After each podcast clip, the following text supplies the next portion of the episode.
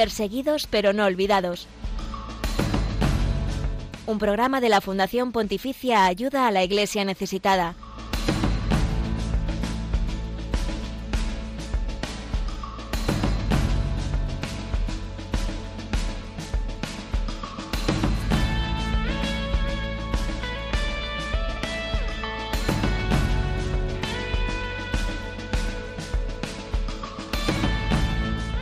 La Copa Mundial de Fútbol Qatar 2022 es el gran acontecimiento deportivo del año. Son muchos los mensajes que se están vertiendo en estos días. Por cierto, nos alegramos del estupendo arranque de nuestra selección nacional de fútbol, claro que sí. Pero, ¿qué está pasando con los cristianos que viven actualmente en Qatar?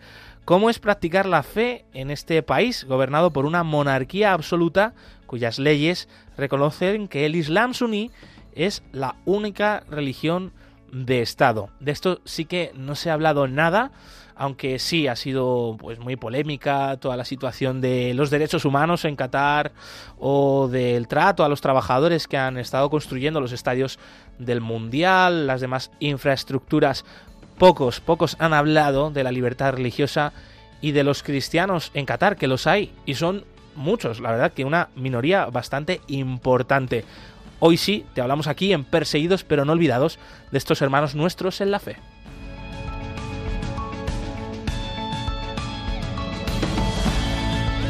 Buenos días, Glaisis Carbonel, bienvenida. Buenos días, José Villaló, muchas gracias. Pues vamos a hablar de esta realidad con Marcela Simansky, que es editora jefe del informe Libertad Religiosa en el Mundo y que conoce muy bien cómo es la situación de vivir la fe cristiana en un país como Qatar. Y junto a esto te compartimos el testimonio de unos jóvenes cristianos de Líbano que allí eh, pues se ponen en común sus anhelos, sus esperanzas y cómo les ayuda a ser parte de la pastoral católica universitaria. Es un proyecto que recibe el apoyo de la Fundación Pontificia Ayuda a la Iglesia Necesitada con el fin de fortalecer la fe a una comunidad muy golpeada por la crisis económica, social y política de este pequeño país de Oriente Medio.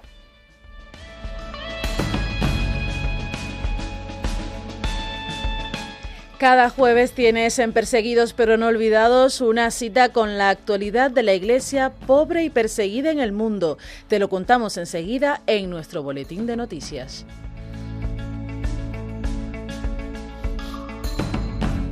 Hoy es jueves 24 de noviembre, un día más en el que os invitamos a ser protagonistas de este espacio a través de los canales por los que podéis escribirnos en todas las redes sociales. En Twitter somos arroba ayuda También nos puedes encontrar en Facebook, en Instagram y en YouTube como Ayuda a la Iglesia Necesitada. En todas estas plataformas tenemos contenidos exclusivos, imágenes, historias, testimonios de los cristianos que hoy, en pleno siglo XXI, sufren por su fe.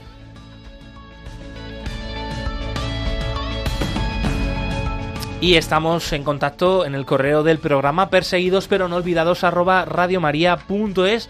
También ahora emitiendo en directo a través del Facebook Live de Radio María de esta plataforma. Es muy fácil encontrarla, Facebook eh, Radio María España y ahí estamos emitiendo en directo. Tenemos una cámara aquí dentro del estudio nos podéis poner también rostro, aparte de escuchar nuestra voz. Eh, y también en este Facebook Live hay disponible un chat en el que vosotros habitualmente vais escribiéndonos, vais dejándonos vuestros mensajes para el programa, vuestras sugerencias, mensajes también para los entrevistados que traemos aquí o los testimonios que vamos compartiendo cada semana. Nosotros esos mensajes pues también los compartimos en directo, así que nos encanta poder leeros y, y poderlo compartir con toda la audiencia. También recordamos que hacia el final del programa abriremos los micrófonos de la emisora para que podáis participar aquí en directo con todos los siguientes de Radio María. Saludamos a Javier Esquina que nos acompaña en los controles. Hoy además te veo muy bien acompañado, Javi. Buenos días. Buenos días, pues sí, estoy aquí con Elizabeth. Buenos días. Muy buenos días, Elizabeth. Elizabeth Montaño, también te agradecemos mucho tu apoyo desde el control de sonido. Pues sin más dilación, arrancamos este Perseguidos pero no olvidados eh, puesto el corazón en la realidad de los cristianos en Qatar.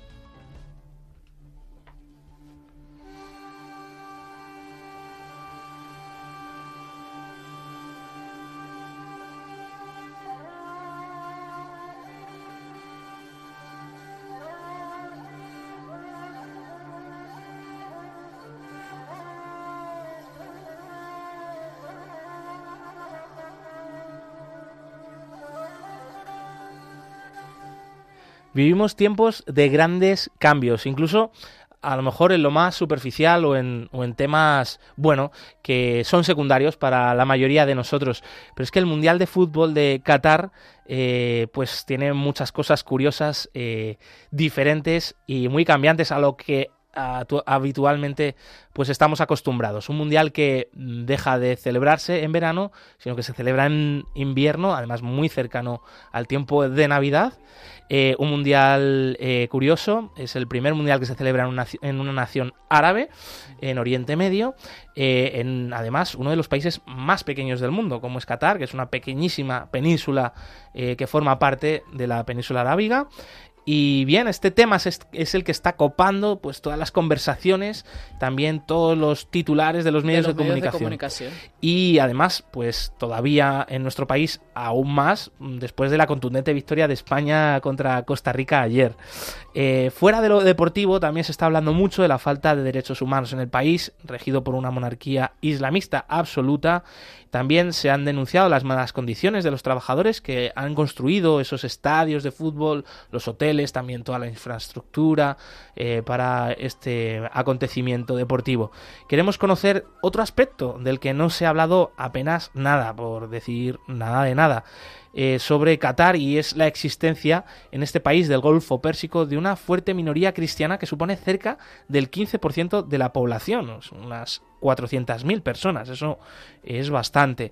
¿Cómo es vivir la fe en Jesucristo en Qatar? Entre otros derechos fundamentales ausentes en este país, ¿la libertad religiosa existe o no existe? Eh, sobre esto queremos hablar y sobre esto nos va a responder nuestra compañera Marcela Simansky, es editora jefe del informe Libertad Religiosa en el Mundo, un estudio que analiza la situación de este derecho en todos los países del mundo, por supuesto también en Qatar. Marcela, buenos días, bienvenida a Perseguidos pero no olvidados. ¿Qué tal, Josué Iglesias? Muchísimas gracias por invitarme a su programa. Marcela, ¿quiénes son los cristianos que viven en Qatar? Como ya lo hemos oído muchas veces en esta semana, los cristianos, es más, los no musulmanes que viven en Qatar, son casi todos trabajadores extranjeros, que la verdad, comparados con sus países, como ellos mismos lo dicen, prefieren tener alguien que los explote a alguien que no los explote. Las libertades con las que cuentan son limitadas, por supuesto, en tanto para su libertad religiosa como poder ir a la iglesia, etcétera. Es un poco diferente en Qatar que en otros lugares de la península arábiga. los trabajadores extranjeros eh, todavía tienen acceso a la libertad de culto, que es una forma limitada de libertad religiosa, no cubre más que un aspecto. Sin embargo, desde 2009 se han, eh, Qatar ha dado muchas muestras concretas de su voluntad de mm, abrirse al resto del mundo, en particularmente en cuestiones religiosas, sabiendo que se le iba, por supuesto, a acusar de tener miles y miles de trabajadores cristianos para desarrollar sus eh, estadios y otras facilidades. Entonces construyeron una muy, muy bonita iglesia eh, católica que se llama Nuestra Señora del Rosario y fue inaugurada en el año 2009, en un lugar en el que hay muchísimos otros templos cristianos. Y eso es algo pues que no existe en otra parte. La verdad es que se, mm, no se le puede negar una voluntad concreta de acomodar a las religiones del libro. Ahora son súper intolerantes con las religiones que no son abrahámicas. Sin embargo, algo es algo dijo un calvo, ¿verdad? Efectivamente, Marcela, por lo que nos estás contando podemos ver, prever, ¿no? rasgos eh, positivos también en toda esta situación de Qatar, eh, bueno, momentos y aspectos. Son rasgos además que ha impulsado mucho el Papa Francisco con sus viajes incitando al diálogo interreligioso, eso, hay que reconocerlo. Eso es, esos puentes tendidos también al mundo islámico, eh, sí, efectivamente, por supuesto mm, hay que avanzar mucho y habrá que avanzar mucho, ¿no? En países como Qatar en cuanto a situaciones de derechos humanos o de condiciones de laborales, etcétera.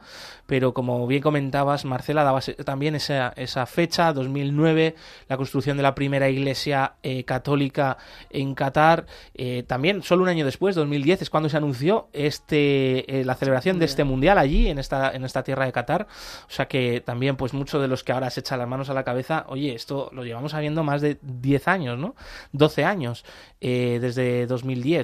Eh, bueno, mm, no todo es negativo, esto también es un punto de esperanza, de luz. Eh, estoy seguro pues que estos avances eh, puedan seguir adelante y, más el mundial pueda ser una oportunidad. Pero Marcela, ¿cómo es vivir actualmente, a día de hoy, la fe cristiana en Qatar y de qué manera los cristianos allí pueden ser testimonio para el resto de la sociedad? La vivencia de la fe cristiana en un lugar como Qatar, pues es bastante difícil, ya que existe una sola iglesia, por muy bonita que sea y muy grande que sea, no es más que una, y por lo demás tienes que hacer tus propias oraciones donde Dios te dé a entender, literalmente. Entonces, está, es bastante difícil hacerlo y pues qué testimonio se puede dar esos cristianos, esos católicos que están ahí, ellos pues dan un testimonio de vida completamente diferente al que da el Islam como se practica en ese país tienen eh, una familiaridad entre ellos y entre con eh, personas de diferentes rangos y sexos que no existe en esa cultura eh, islámica de, de Qatar. Entonces, esa caridad cristiana es la que se puede mostrar en, pues, en muy pequeñas proporciones, pero de que se puede, se puede. La, por supuesto, no debemos nunca menospreciar los grandes esfuerzos que hace el Santo Padre por acercarse a el Islam Wahhabi, que es el más difícil de comprender y de acercar. Él está lanzándose al toro por los cuernos, mientras el resto de la iglesia trata también de encontrar aliados en formas de Islam, practicantes eh, del Islam que son menos uh, anti cristianos, como por ejemplo los eh, musulmanes de Indonesia, que son bastante más fáciles de, de tratar, digamos, para los no musulmanes. Entonces, ese tipo de testimonio que se da de acercamiento suele venir muy, uh, o sea, casi siempre, la verdad, viene de la parte de la Iglesia Católica hacia los otros. Y hay que continuarlo, no hay que cejar nunca.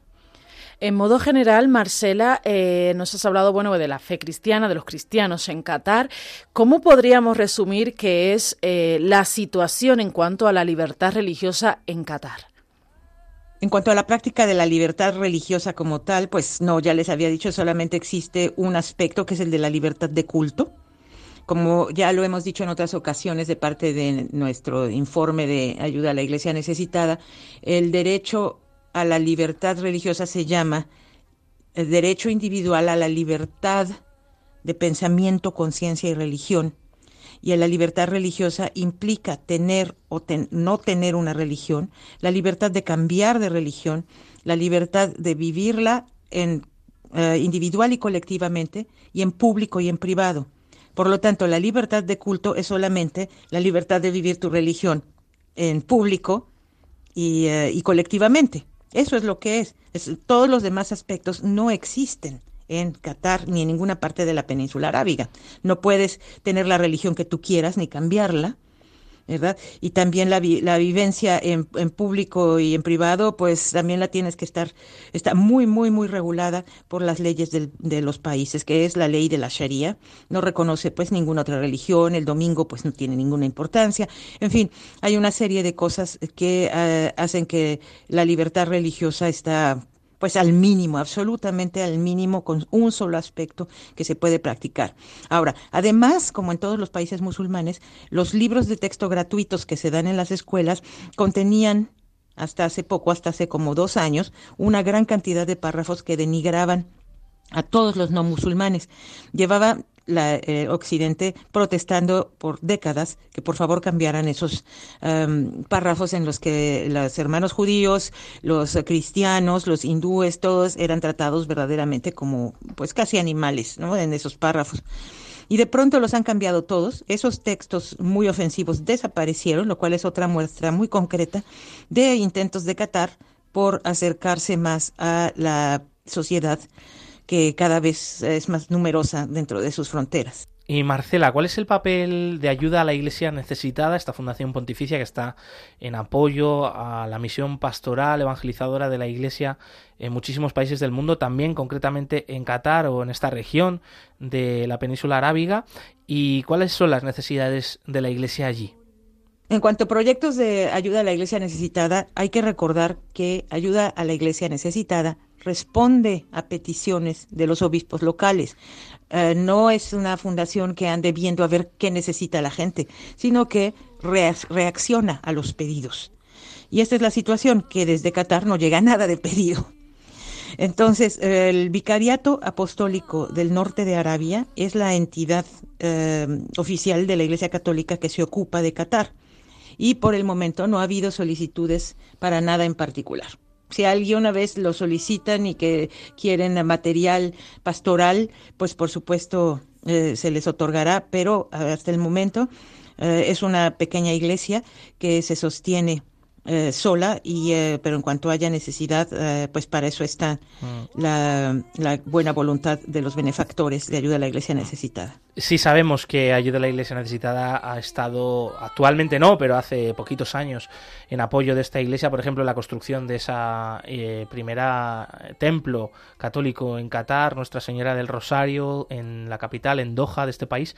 Y como comentabas, Marcela, eh, Vicariato Apostólico de Arabia del Norte es la denominación de la entidad eh, católica que, que, rige allí la iglesia y que también no solo engloba a un país como Qatar, sino también otros países de la zona, como Arabia Saudí, Bahrein, eh, Kuwait, Bahrein, por cierto, que al que ha visitado el Papa Francisco recientemente y que sí conocemos que allí también la eh, ayuda a la Iglesia necesitada ha ayudado a construir esa catedral de Nuestra Señora de Arabia en, en Bahrein y bueno, que seguro que, ayuda a la Iglesia necesitada está en contacto y tiene proyectos.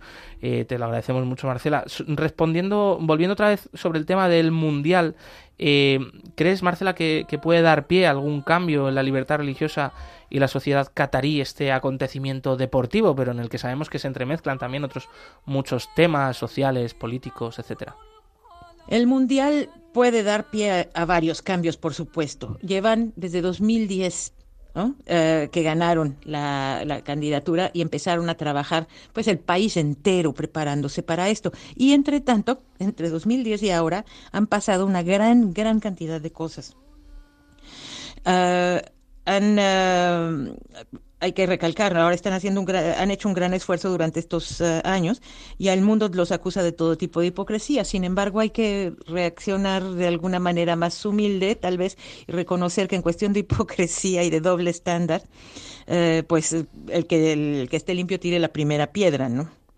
Ellos son muy coherentes con su ley religiosa. ¿Qué se hubiera dicho si, por ejemplo, hubieran aceptado que hubiera bebidas alcohólicas alrededor de los estadios. Ah, incoherentes, hipócritas, la la, cuando viene el dinero, entonces sí cambian. Entonces, pues ni con el dinero cambiaron. Y cabe recordar también, Josué Glais, un aspecto muy importante y muy olvidado, que Qatar se puso en disputa diplomática fuertísima desde 2017 hasta 2021 con todos sus vecinos, con Arabia Saudita, con todos los Emiratos a tal grado que en 2017 hubo 15 países islámicos que cortaron relaciones diplomáticas con ellos. Y, no se restableció nada hasta el enero de 2021 gracias a un acuerdo con Arabia Saudita. Pero esto qué significó? Que por la simpatía que ellos expresaron hacia un grupo que ha causado y sigue causando mucho dolor en el entre mm, eh, porque casi se le considera una fábrica de radicalización, que es la hermandad musulmana, la Muslim Brotherhood. Por causa de eso, los otros países islámicos, eh, esos 15 países, incluidos Saudi Arabia, Egipto y otros, se volvieron contra ellos, cerraron el espacio aéreo, cerraron los puertos, no los dejaban pasar con mercancía, ¿Sí? desde 2017 hasta 2021. Entonces, esto nos da una idea de la fortaleza mental y económica de este pequeñísimo país, ya que con solamente aliados como Turquía, Irán y China, más aparte Estados Unidos que nunca se quitó del medio, eh, siguieron con su vida. Impresionante. Así es que ese, ese grado de, de eh, determinación, esa es la que encontramos en Qatar. Entonces, si están convencidos de que lo que han hecho hasta ahora para como, apertura y, todo, y, otras medidas son buenas, las van a continuar. Pero si no, pues ya sabemos eh, que se van a regresar a lo que ellos siempre han sido. Porque de que son eh, perseverantes en su manera de ser, lo son. Pues muchísimas gracias Marcela Simansky, editora jefe del informe Libertad Religiosa en el Mundo, que edita Ayuda a la Iglesia Necesitada. Gracias por poner eh, esa mirada en los cristianos de Qatar, porque hay cristianos en Qatar, no solo hay un mundial como es noticia en los medios de comunicación, es un país donde hay libertad de culto, no hay plena libertad religiosa, pero es un país que gracias también a los puentes que está tendiendo el Papa Francisco, pues está dando pasos para la tolerancia eh, religiosa y para permitir, pues en alguna, de alguna manera, abrir puertas para eh, que llegar en algún momento a esa libertad religiosa, ese derecho fundamental que tenemos todos los seres humanos. Muchas gracias amigos, ha sido como siempre un placer. Hasta pronto.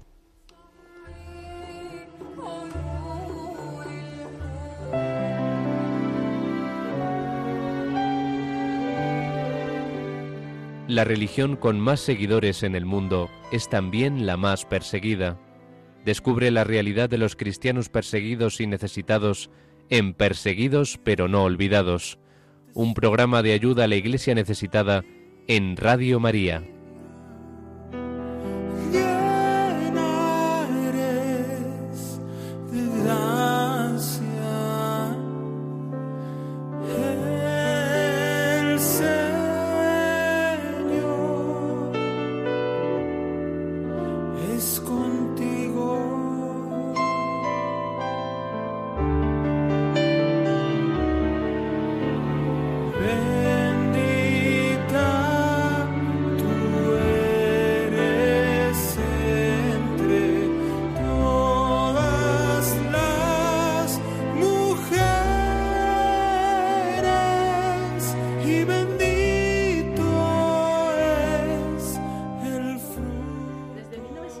El 25 de noviembre se reconoce como el Día Internacional de la Eliminación de la Violencia contra la Mujer. Entre las que sufren por esta causa se encuentran las mujeres y las niñas cristianas. Hoy profundizamos en la forma en que las mujeres cristianas son perseguidas, una violencia que se conoce poco a pesar de todo el tema de género que se trata en los medios de comunicación, pues se habla poco de la violencia contra las mujeres cristianas y que es un arma contra las minorías religiosas. Para hablarnos de ello tenemos con nosotros a un gran amigo, Ted Blake, director de Puertas Abiertas aquí en España. Buenos días, Ted, bienvenido. Hola, buenos días. Muchas gracias por la invitación. Gracias a, ti. Este Gracias a ti por aceptarlo. Ted, lo primero que queremos preguntarte es cómo se produce la violencia contra las mujeres cristianas. Bueno, esto tiene su raíz en el hecho de que en la mayoría de los países donde eh, los cristianos sufren persecución, la visión que se tiene de la mujer es como una persona de, segunda categoría. y, esto lo que hace es facilitar el hecho de que las mujeres pues luego sean tratadas eh, de una forma discriminatoria doblemente. por un lado, por ser mujer y en segundo, eh, por ser eh, una mujer cristiana. Y lo que ocurre en estas ocasiones es que no es tan mal visto en muchos de estos países que se maltrate físicamente a una mujer. Eh, es una cosa que se acepta dentro de lo que es normal en muchas familias. En segundo lugar, se puede tratar a una mujer de una forma en que se le puede obligar a casarse con una persona aunque ella no quiera. Y, entonces encontrarse en una situación de, estar casada con una persona de otra religión diferente a la suya, y encima pues em, sin la posibilidad de salir de esta situación. También existe la situación de la violencia sexual, el abuso sexual de, las mujeres o hasta la venta de las mujeres para que se les use como objetos sexuales en otras circunstancias. Luego también existe la parte de violencia psicológica, y también el arresto domiciliario, que les, no, no les permiten salir ni siquiera de su casa eh, a menos que vayan eh, protegidas o seguidas o custodiadas por alguna otra persona. Ted, cualquier tipo de violencia es una lacra, eh, la violencia contra la mujer en nuestros días pues es algo que queremos desterrar de nuestra sociedad, eh, pero claro, mm, pensando en otros países vemos que hay eh, pues una falta de conciencia todavía mayor que, nos llama la atención, ¿no? Que mm, junto con estas denuncias que, que se hacen hoy en España, pues que también se incluya, ¿no? Esta denuncia de de la violencia contra las mujeres cristianas. Vosotros desde Puertas Abiertas eh, lo tenéis eh, metido en vuestro ADN y creéis conciencia, ¿no? A través de diferentes estudios, eh, a través de vuestros canales, de vuestras informaciones. ¿Quiénes son los agresores de estas mujeres cristianas? ¿Qué tenéis vosotros registrado a grandes rasgos? Sí, bueno, a grandes rasgos, si vamos por zonas, eh, si miramos eh, América Latina como una zona, eh, allí hay una situación de crimen organizado y el hecho de que cuando los cristianos se oponen a ese crimen organizado, la amenaza que hay contra los cristianos es, por ejemplo, si hay un pastor que se levanta en contra de, el hecho de obligar a las personas a participar en el crimen organizado el, ataque contra ese pastor es la violación de su hija o el secuestro de su hija para usarla como un eh, instrumento sexual dentro de su organización. Y esta es una de las cosas que ocurre. En lo que sería la parte de Oriente Medio y el norte de África, es una cuestión de la presión familiar. Las mujeres que se convierten del islamismo al cristianismo eh, sufren ataques, en estos casos principalmente es el arresto domiciliario y no permite que esa mujer pueda salir de casa ni tener contacto con nadie que sea fuera de la familia inmediata y así controlan su actividad y su presencia. Eh, si vamos a, lo que es la parte eh, subsahariana de África, la situación es diferente. Allí se ataca a la mujer desde la situación del secuestro. Eh, y el objetivo en este caso es secuestrar a la mujer, tener hijos con ella, para que ella no pueda tener hijos cristianos y que sus hijos sean de la religión mayoritaria del país donde, de donde es secuestrada. Y de esa forma, pues también eh, romper esa línea de la pureza sexual de la mujer, pero también eliminar su capacidad de tener hijos cristianos. Mm. Y podríamos hablar de otras cosas, eh, pero esto es eh, un esbozo general de lo que está ocurriendo. Ted, ¿os han llegado casos concretos de mujeres que han sufrido este tipo de ataques y a las que habéis ayudado, a las que habéis acompañado? ¿Algunos casos de los que nos puedas hablar? Sí, em, ahora mismo no me estoy acordando de, nombres en concreto, pero lo que sí eh, tenemos historias, eh, uno de los ejemplos quizás más sonados que ha ocurrido en, nuestros años recientes es las chicas de Chibok que fueron secuestradas en Nigeria y ellas eh, lo que sufrieron fueron esas violaciones y esos acosos sexuales eh, con la intención de convertirlas obligatoriamente al Islam. Y al negarse a ello, pues siguieron siendo eh, encarceladas, eh, o sea, secuestradas y luego maltratadas físicamente. En algunos casos fueron casadas por la fuerza con alguno de los miembros del Boko Haram y eh, tuvieron hijos con ellas, o sea, con ellos. O sea que esto es uno de los ejemplos de lo que ocurre con frecuencia en este ámbito. ocurre con mucha frecuencia, aunque no lo escuchemos tan a menudo, no lo veamos. Nosotros aquí en Perseguidos pero no olvidados eh, damos voz a estas realidades. Y Ted, eh, ¿qué ocurre habitualmente con estas mujeres cristianas tras estos actos de violencia que sufren? Es el, una de las cosas que es lamentable y estamos trabajando para cambiar también un, poco la, mentalidad eh, de la Iglesia eh, frente a esta situación, porque eh, lo que ocurre es que la mujer violada tiene el, estigma de esa violación como que ya no es una mujer pura. Y luego también, si ella, como ha, ocurrido en algunos casos, de las chicas que fueron secuestradas por Boko Haram y luego consiguieron escaparse de, esa, de ese secuestro, cuando llegaron de vuelta a su casa con un bebé, pues ese bebé fue rechazado por la comunidad porque era un bebé que, nació por, por la, violación.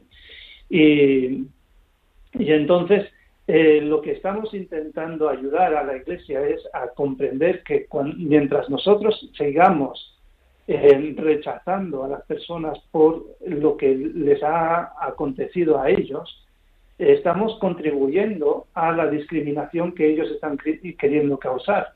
Entonces nosotros tenemos que cambiar nuestra mentalidad y abrazar y aceptar ese bebé que ha nacido, aunque sea un bebé que ha nacido por medio de, un acto terriblemente violento. Hmm. Eh, pero es mm, romper la fuerza de, ese acto aceptando el nacimiento de este bebé y, abrazando ese bebé en la familia y hacer que sea parte de la familia hmm. y reconocida como parte de la familia. Y así eh, fortalecemos a la mujer, le ayudamos a, restablecerse e involucrarse de nuevo hmm. en la sociedad y sentirse como un miembro más y un miembro querido dentro de la sociedad. Y esto es una de las cosas que estamos intentando ayudar a que la Iglesia en general pues eh, vaya cambiando su actitud.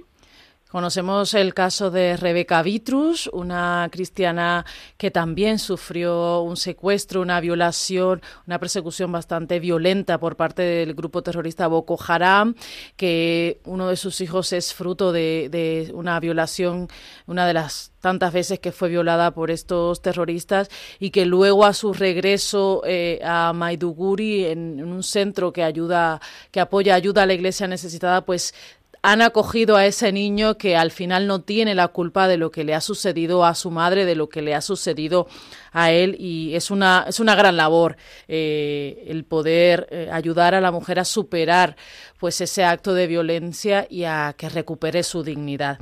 Ted, a pesar de todo esto que nos cuentas, de que es una realidad triste pero latente en nuestra sociedad y en muchos países eh, de persecución y necesidad, ¿por qué crees que la violencia contra la mujer cristiana no se trata en los medios de comunicación cuando sí eh, se habla de este tema de modo general?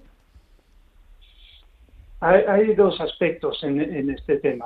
Por un lado, eh, lo que ocurre en estos países donde la, mujer es atacada por el hecho de ser cristiana, y además por ser mujer. Eh, el hecho de que sea así es parte de la razón eh, que no sale en los medios de comunicación. Es algo que es socialmente aceptado y además es algo que se hace silenciosamente. No es, una, no es un acto que, se lleva a cabo con mucha visibilidad ni, y no hay mucha denuncia de, de estos actos dentro de la sociedad en la que ellos están.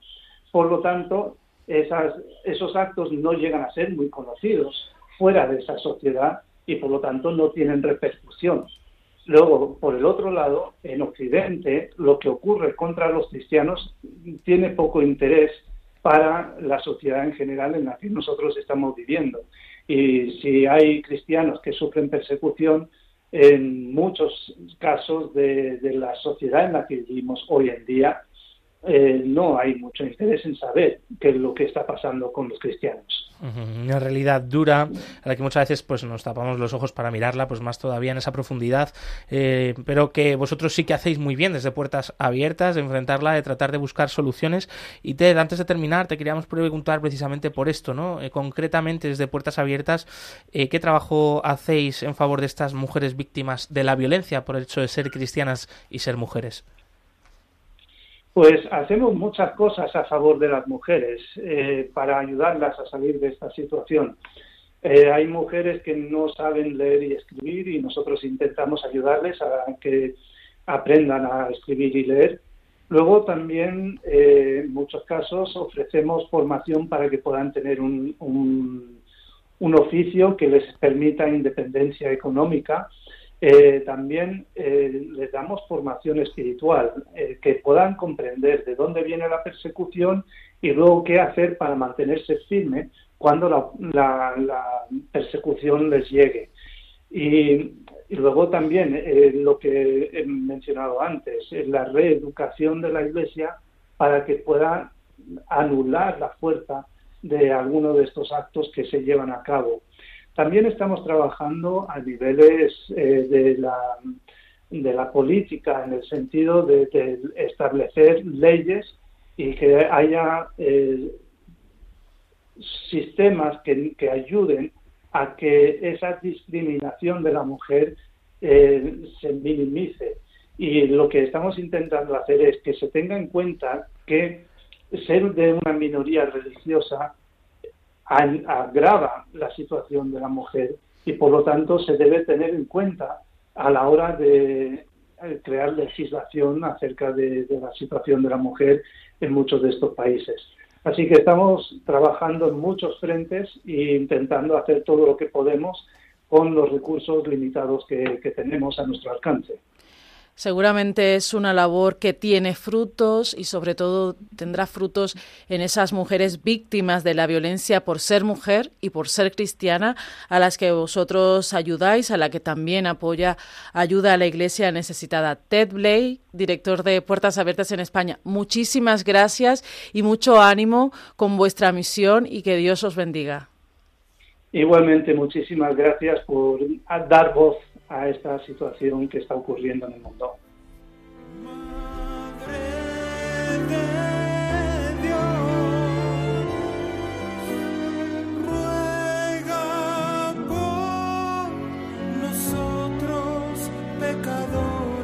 11 y 37 minutos, 10 y 37 minutos en las Islas Canarias y son muchos los mensajes que nos están llegando a través del Facebook Live de Radio María donde estamos en directo. Agradecemos eh, la participación en ese chat en directo del Facebook Live de Francisca Alcaraz, Cecilia Rodríguez, o María Aragón, también María Pinillo nos escribe desde Canarias, eh, desde La Palma de Gran Canaria, que nos dice Dios nos ayude y ayude a los cristianos de, con esa mentalidad política, porque los musulmanes son nuestros hermanos.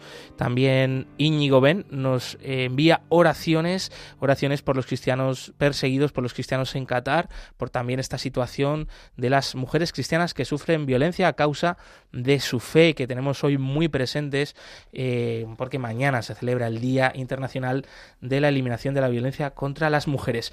Y llega el turno de la actualidad de la Iglesia pobre y perseguida en el mundo, de esos millones y millones de cristianos que no pueden vivir con libertad su fe, que sin embargo sus vidas no son noticia, no son titulares en los medios de comunicación, pero nosotros sí queremos que aquí hoy sean noticia.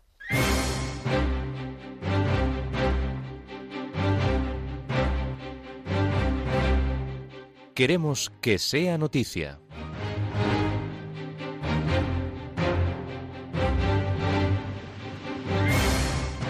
La Iglesia de Mali denuncia la desaparición de un sacerdote misionero alemán. Se trata del padre Hans Joachim Lagor, sacerdote alemán perteneciente a los misioneros de África y que forma parte del Instituto de Formación Islamo-Cristiana. El padre Lor llevaba en paradero desconocido desde este domingo por la mañana cuando no acudió a la comunidad donde iba a celebrar misa. El presbítero es socio de proyectos de ayuda a la iglesia necesitada con quien ha colaborado en diversas iniciativas pastorales y de diálogo interreligioso. En un comunicado de aviso de búsqueda, la iglesia maliense explica que el padre es responsable también del centro Fe y Reencuentro de Hadmat en Níger desapareció en la capital, Bamako. Según fuentes cercanas a la iglesia, el sacerdote tenía que haber dado misa en la comunidad de Calabán Cobra, cerca del aeropuerto de Bamako, pero nunca apareció. Los obispos de la República Democrática del Congo advierten del peligro de fragmentación en el país. La Conferencia Episcopal de la República Democrática del Congo ha dado la voz de alarma sobre el deterioro de la situación de seguridad en el país, llamando a la población a participar en una marcha pacífica el próximo 4 de diciembre. Su principal temor es que el país se desintegre debido a la violenta actividad de muchos grupos rebeldes.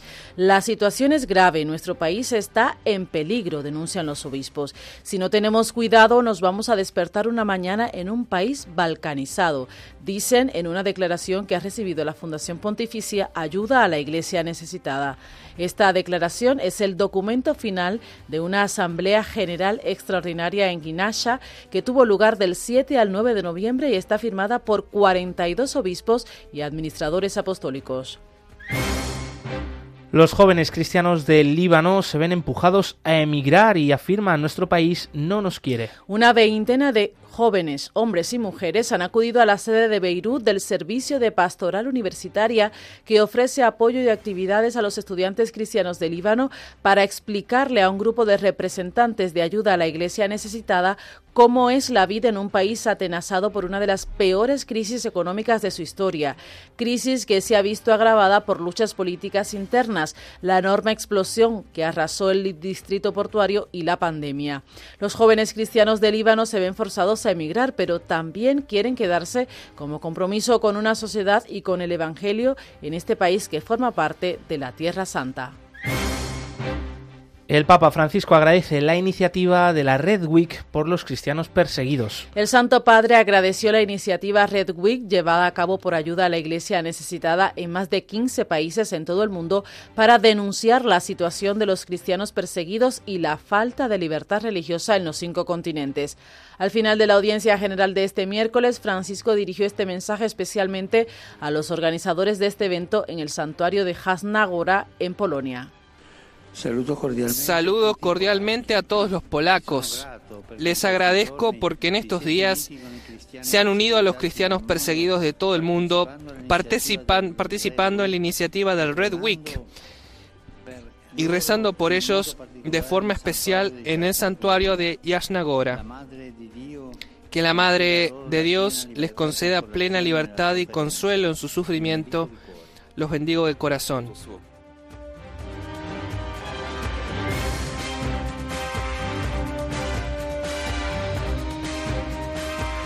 Esta es la actualidad de la iglesia pobre y perseguida en el mundo esta última semana. Más noticias diariamente en la web ayudalaiglesianecesitada.org.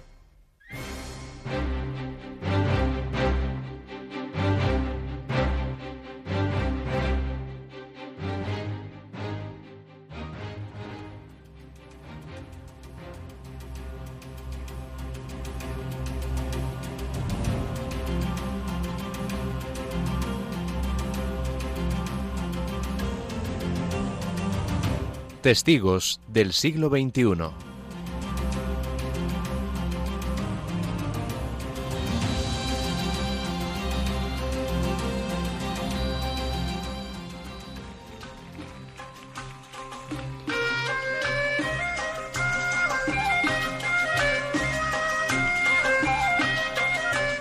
Líbano es el tercer país más ayudado por ayuda a la Iglesia necesitada en el último año.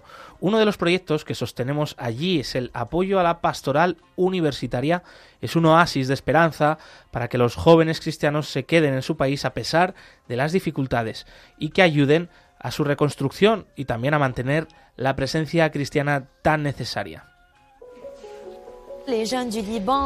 Los jóvenes del Líbano están sufriendo una crisis. Podemos verlo en sus caras. Se puede ver en su forma de vida. Han perdido toda esperanza, cualquier esperanza de supervivencia. La pastoral universitaria es un encuentro de jóvenes que quiere profundizar en su fe cristiana. En verdad, es un lugar que da la bienvenida a todos, sin excepción, sin ninguna diferencia de género, sin discriminación. Tenemos muchos sacerdotes que han encontrado aquí su vocación. Tenemos muchas hermanas religiosas que han encontrado su vocación aquí en la pastoral universitaria. Y hay también muchas familias que han iniciado aquí. Le preguntamos a los jóvenes, ¿por qué estás aquí? Nos dicen que después de un día en la realidad que están viviendo en todas partes, ellos anhelan el tiempo cuando puede venir a la casa de atención pastoral. Las dificultades se vuelven un poco más fácil.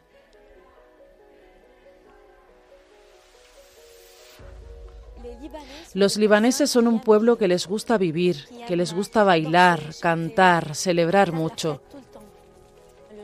Los jóvenes libaneses suelen estar rodeados de sus familias, rodeados de sus amigos. Los jóvenes ya no encuentran razones para quedarse en Líbano. ¿Es esta una decisión fácil para los jóvenes libaneses? No, no lo es. Tal vez algún día nos daremos cuenta que esta crisis fue una oportunidad para seguir adelante, para que podamos tomar nuestro Líbano en nuestras manos e ir hacia adelante.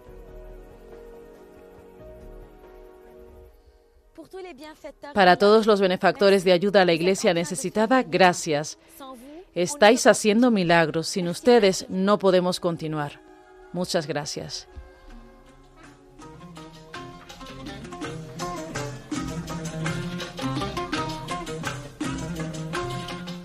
Recordamos a nuestros oyentes que este es el momento en el que pueden comenzar a llamarnos aquí en directo para participar con toda la audiencia de Radio María, compartir sus mensajes de apoyo a los cristianos en Qatar, en Líbano, como acabamos de escuchar. A las mujeres que sufren violencia por el hecho de ser mujer y cristianas. Y cristiana, efectivamente, pues podéis hacerlo ya llamando al siguiente número de teléfono 91005 94 19. Repetimos, 91005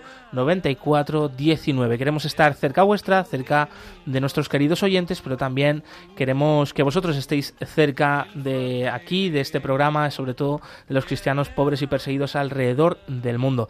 Así que mientras vamos recibiendo esas llamadas, que esperamos que, sean unas cuantas y provechosas, eh, también podéis compartir con nosotros vuestras intenciones de oración por los cristianos perseguidos o alguna intención particular a la que unirnos. Eh, vamos a conocer eh, cuáles son los eventos, las actividades de ayuda a la iglesia necesitada en los próximos días por nuestro país, por España.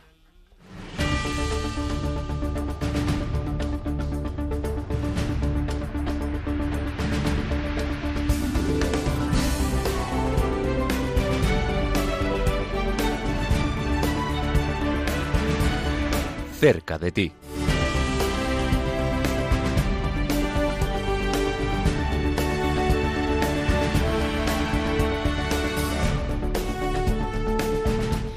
Ya tenemos con nosotros a María Fernández de Mesa, que es voluntaria del equipo de ayuda a la Iglesia necesitada en Córdoba. Bienvenida, perseguidos pero no olvidados, María.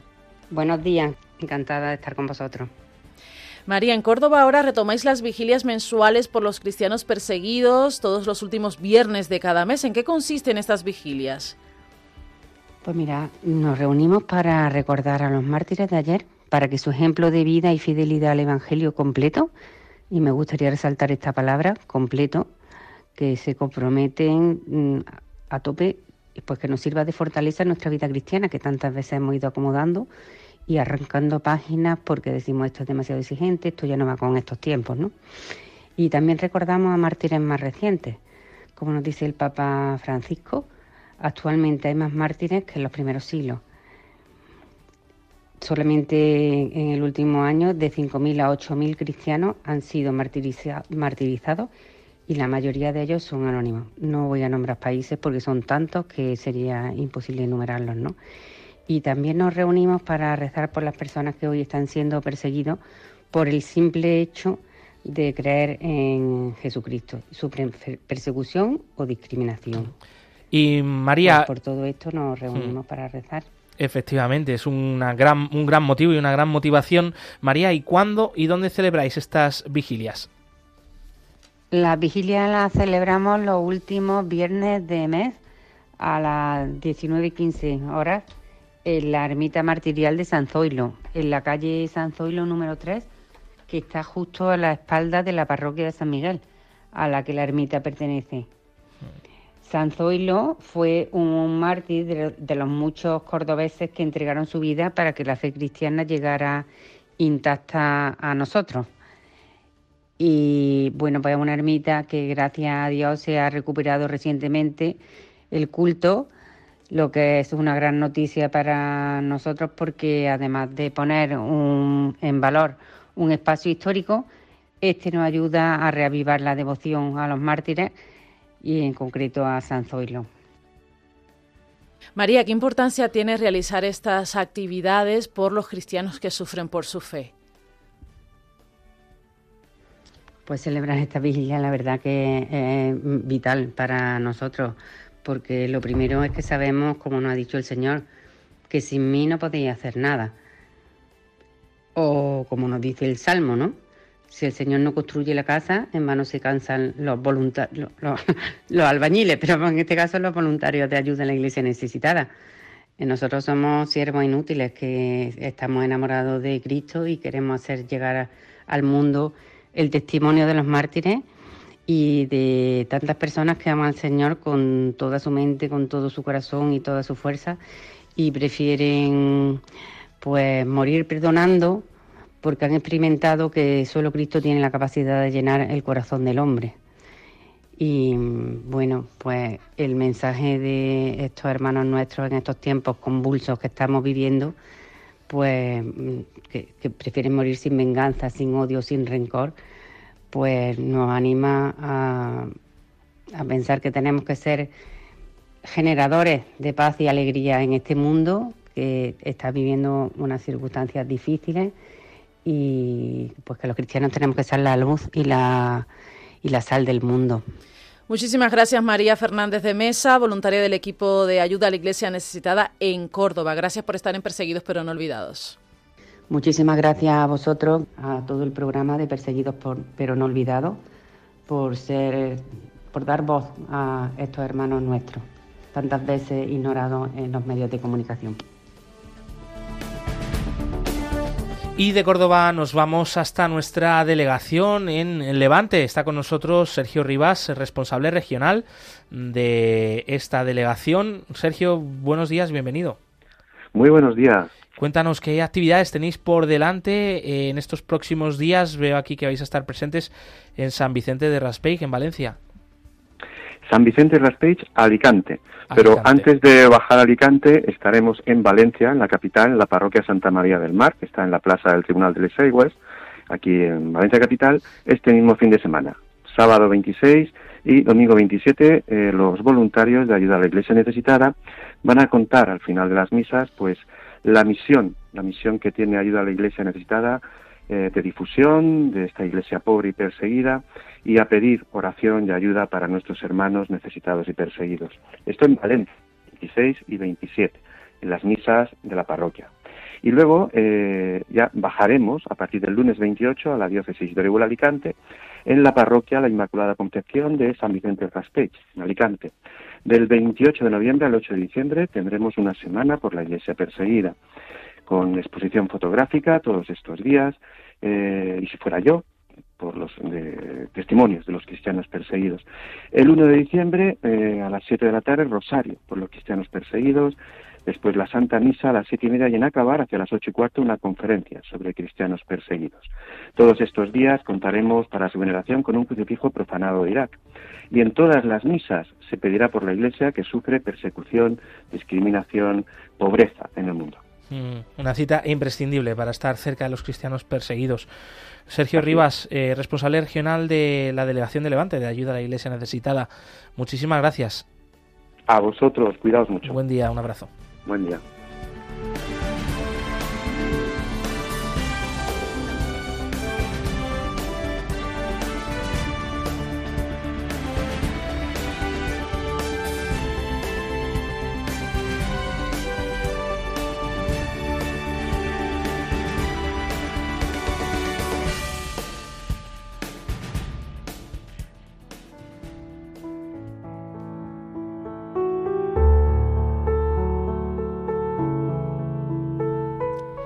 Oración por los cristianos perseguidos. Dios nuestro, que en tu misteriosa providencia has querido asociar tu iglesia a los sufrimientos de tu Hijo. Concede a los fieles que sufren persecución a causa de tu nombre el don de la paciencia y de la caridad, para que puedan dar testimonio fiel y creíble de tus promesas. Por nuestro Señor Jesucristo. Amén.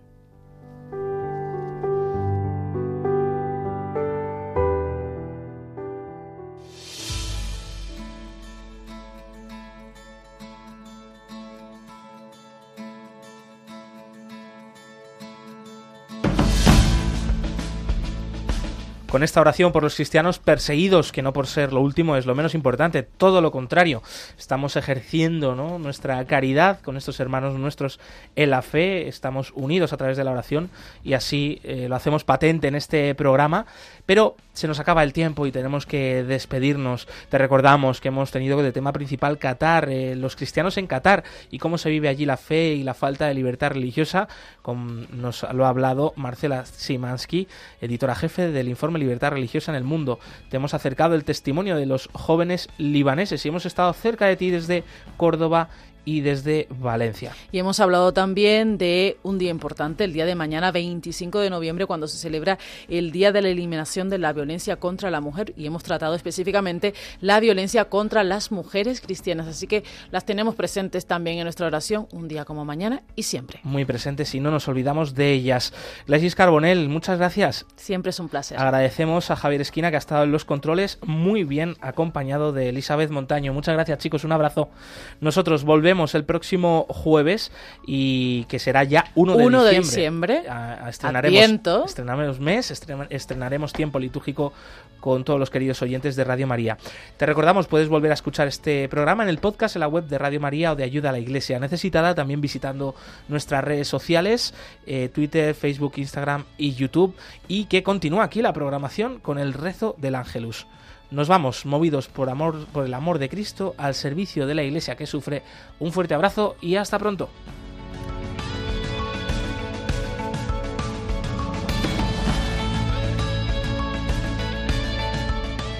Concluye en Radio María, Perseguidos pero no olvidados, un programa de la Fundación Pontificia Ayuda a la Iglesia Necesitada